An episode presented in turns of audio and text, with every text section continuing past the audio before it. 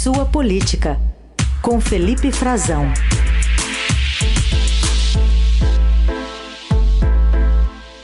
Felipe Frazão em novo horário conosco. Bom dia, Frazão, bem-vindo. Oi, Carol, bom dia para você, bom dia para os nossos ouvintes, bom dia, Raíssa, bom dia a todos. Bom, Frazão, finalmente saiu. Muitas discussões foram feitas em relação à PEC da transição, mas o presidente eleito Lula optou pela apresentação ao Congresso de uma proposta que abre espaço lá de quase 200 bilhões de reais no orçamento para 2023 para bancar essas promessas de campanha. Valor aí batendo em 175 bis só para o pagamento do Auxílio Brasil de 600, mais aquele extra de 150 reais por criança. O, o Marcelo Castro, relator do orçamento, disse que teve pouco ajuste e que agora é mesa aberta para negociar. Esse era o texto que se imaginava mesmo? A gordura está lá para ser queimada também nessas negociações? Exatamente, Carol. Tá sim, tem uma gordura para ser queimada, já se fala em redução né, desses valores e desse prazo. Isso é um prato cheio para a oposição trabalhar e é assim que se trabalha aqui no Congresso. Né? O próprio Marcelo Castro falou exatamente isso, que é muito difícil que um texto chegue no Senado ou na Câmara dos Deputados seja proposto, ele vai ser efetivamente agora assinado, proposto pelos deputados que apoiam, os senadores, melhor dizendo, que apoiam Lula, e vão, vão, vão fazer chegar esse texto ao Senado para começar a tramitar, vai passar pela Câmara também, e eles sabem que a expectativa é que isso seja modificado, inclusive o PT já foi, essa já foi uma sinalização, né? desde que o texto foi finalmente apresentado, houve uma mudança importante que foi a redução do prazo para pelo menos durar a, a, essa, essa exceção do Bolsa Família ao teto de gastos, durar o mandato do Lula, durante todo o mandato. Um novo mandato, né, o próximo mandato, desculpe, do presidente Lula, e não por um prazo indeterminado. Isso já foi uma modificação importante, Carol e Heisen, da ideia original, que não previa isso, previa apenas essa é, liberação da despesa dos tetos de gastos. Isso já tinha causado muito incômodo, eles sabem da resistência, inclusive, da base do atual presidente Bolsonaro no Congresso. Eles queriam apoiar, disseram, inclusive, publicamente, por meio do ministro Ciro Nogueira, que apoiariam somente uma mudança para o primeiro ano, que era uma promessa do presidente Bolsonaro de campanha também. Então tem essa sensação de que a oposição, a atual situação, em que é uma oposição ao governo Lula, né, será a oposição em sua maioria, pelo menos no primeiro ano, pelo menos eles anunciam isso. Aí temos que ver também se isso vai se concretizar, porque tem uma negociação política já acontecendo, a gente já fala nela, e, e, e a expectativa deles, deles é que isso seja um prato cheio, para que essa oposição trabalhe em cima disso, e o PT sabe, tem essa expectativa de que haja uma redução nesses dois quesitos. Carol e Heisen, uma redução dos 175 bilhões mais os 23, esses 175 mais os 23 que seriam de excesso de arrecadação, despesas para investimentos, doações que sejam feitas em recursos, é, porque as universidades federais, por exemplo, podem receber, para que isso não conte no teto de gastos. E, então, esses outros recursos, eles poderiam baixar, isso pode acabar saindo do, do texto.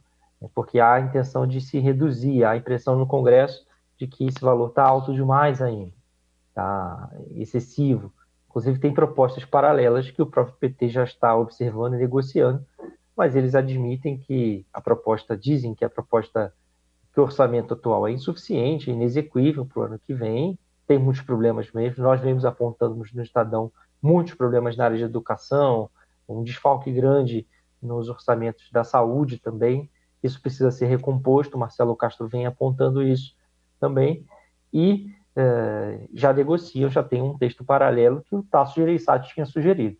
E é um texto de um que não tira o Bolsa Família e essas despesas é, de investimentos é, até um determinado, é, um determinado valor, 6,5% das, das, das receitas, é, eles eles não mexem com isso. A opção seria a outra, seria uma opção diferente. Ele não acabaria com essas despesas é, fora, deixaria fora do teto, mas ele aumentaria o teto por um determinado valor ao longo dos anos.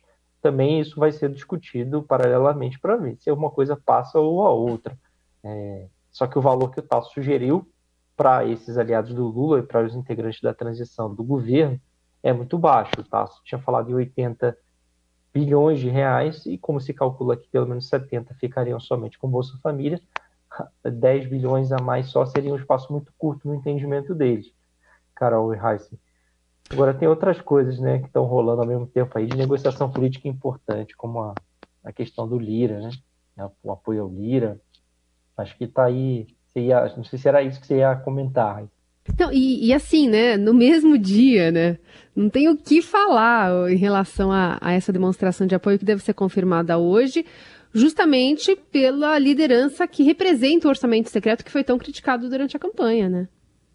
Exatamente, é uma, é uma inflexão. O Lula já tinha feito esse movimento, já tinha dito para os petistas que não haveria candidato do PT na Câmara dos Deputados, também não vai ter no Senado, ele também não quer, e é um sinal de apoio. Eu cheguei a falar com o Alckmin, a gente teve um momento de entrevistar o Alckmin há duas semanas atrás, ele falou que as coisas são pautas completamente separadas, na semana seguinte começaram a, a, ser nomeados deputados e senadores, parlamentares eh, do PT para acompanhar os grupos temáticos da transição, e a gente sempre perguntando, ele dizendo, não, isso não está certo ainda, a gente tem que ver, é, porque pode surgir algum nome, não vai surgir, hoje vai ser confirmado esse anúncio, né, está programado já, organizado para isso, o PT e o PSB do Geraldo Alckmin, então, tá, que também teve na semana passada uma reunião geral na transição lá no CCBB, então tem uma, um indicativo muito claro de que há uma costura política que também se reproduz no Senado com relação ao senador Rodrigo Pacheco, a, a reeleição dele, com Arthur Lira na Câmara dos Deputados. Chega no mesmo momento em que essa PEC é apresentada. Não dá para dissociar essas coisas, elas não são dissociáveis. É, é, tá, uma coisa está atrelada à outra. E é o Lula chegando em Brasília, né, na transição, no dia que ele desembarca aqui, para destravar essas coisas aqui em Brasília, para destravar fazer avançar esses temas que estavam parados, estavam emperrados, a transição estava empacada. E outro que ele também arbitrou foi a questão da defesa, né? E agora ele está indicando que não haverá um grupo temático para trabalhar, também não daria tempo, porque a proposta é que eles entregassem um relatório no dia 30, ou seja, não terão tempo para trabalhar, mas se reuniu com militares, seis comandantes, é, e se reuniu com na presença do ex-ministro José Múcio, que pode integrar o governo, provavelmente como ministro da Defesa.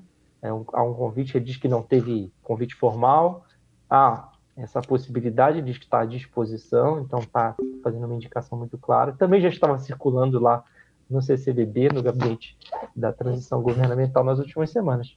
É. E José Múcio, na defesa, além de outro indicativo claro do Lula, né, destravando uma possível indicação do ministério, dos ministérios seria o Fernando Haddad Sim. na Fazenda. Esse está bem forte também. E outro que, desde o fim de semana, da, da, da semana passada, cresceu e está muito claro dentro da transição é o Mauro Vieira no Itamaraty. Então, tem esses três ministros aí, possíveis ministros, né? vamos tratar assim ainda, mas que ganharam bastante fôlego nos últimos dias e então está ficando mais claro que eles podem ocupar essas três pastas.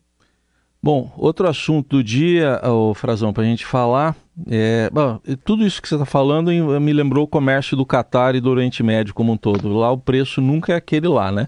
Sempre se negocia, é, você nunca deve aceitar o primeiro preço. E é mais ou menos isso que está acontecendo aí com Câmara e o futuro governo, como já aconteceu com outros governos também.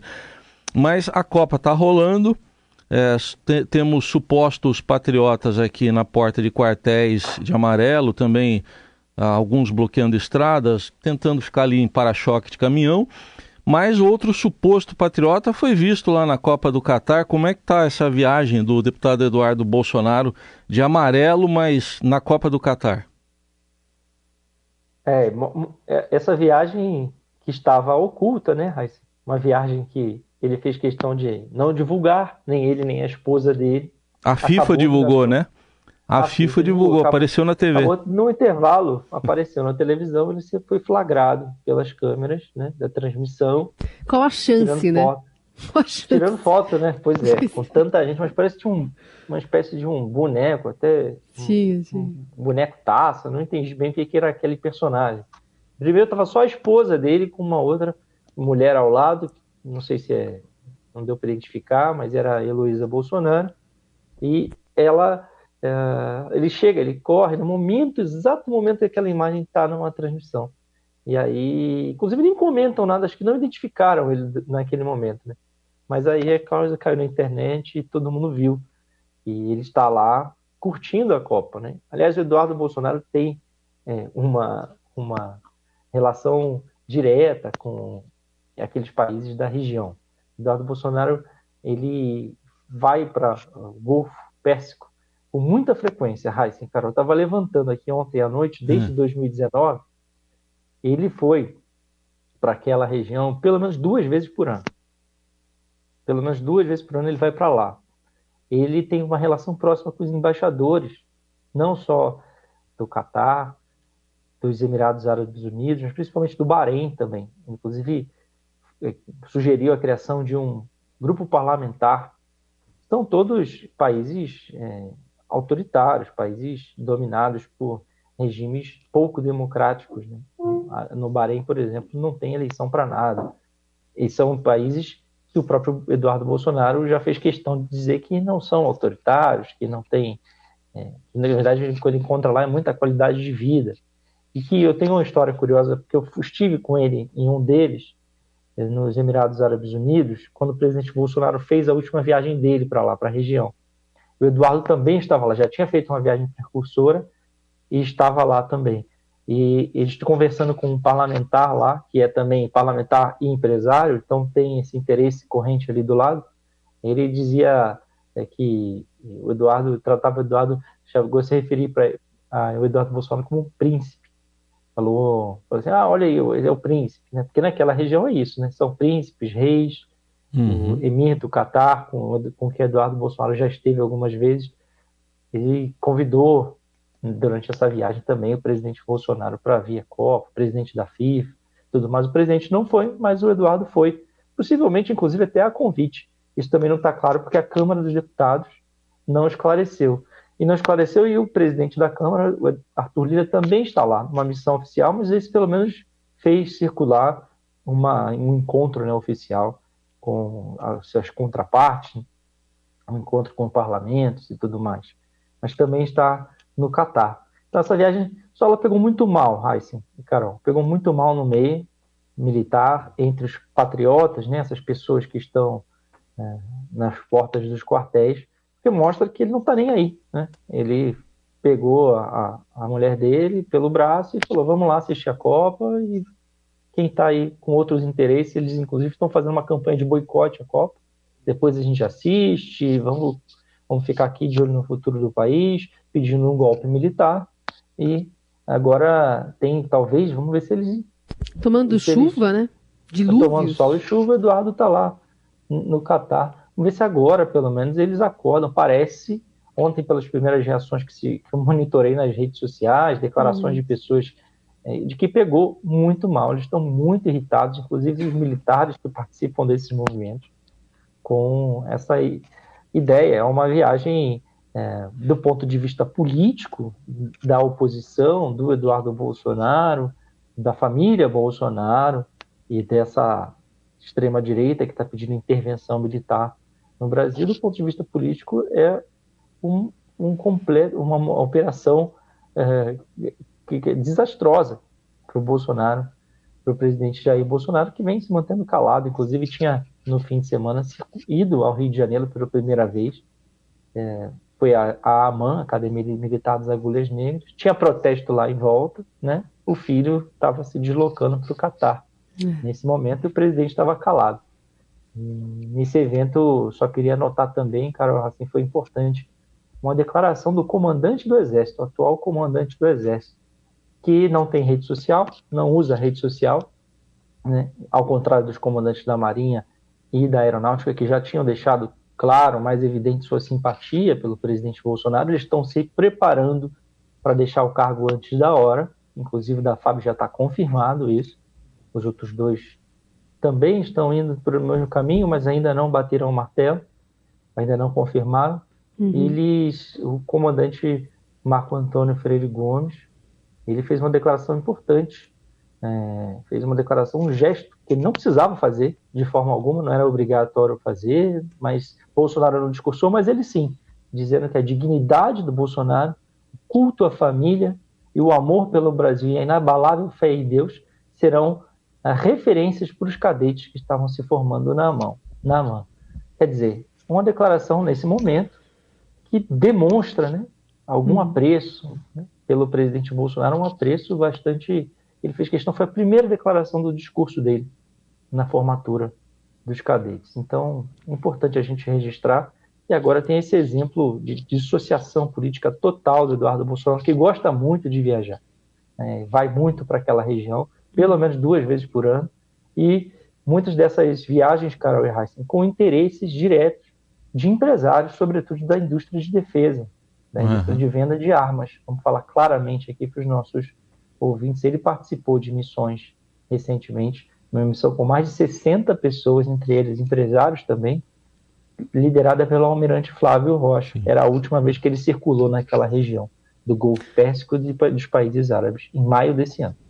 Muito bem, esse é o Felipe Frazão, sempre às terças e quintas, aqui no Jornal Eldorado, e agora um pouco mais cedo, a partir das 7h35, aqui na Rádio dos Melhores Ouvintes. Coluna que já já também está disponível uh, para você ouvir em podcast e também nas plataformas né, digitais, inclusive a TV Estadão no YouTube. Obrigada, Frazão. Até quinta. Tchau, tchau. Até quinta. Obrigado a vocês.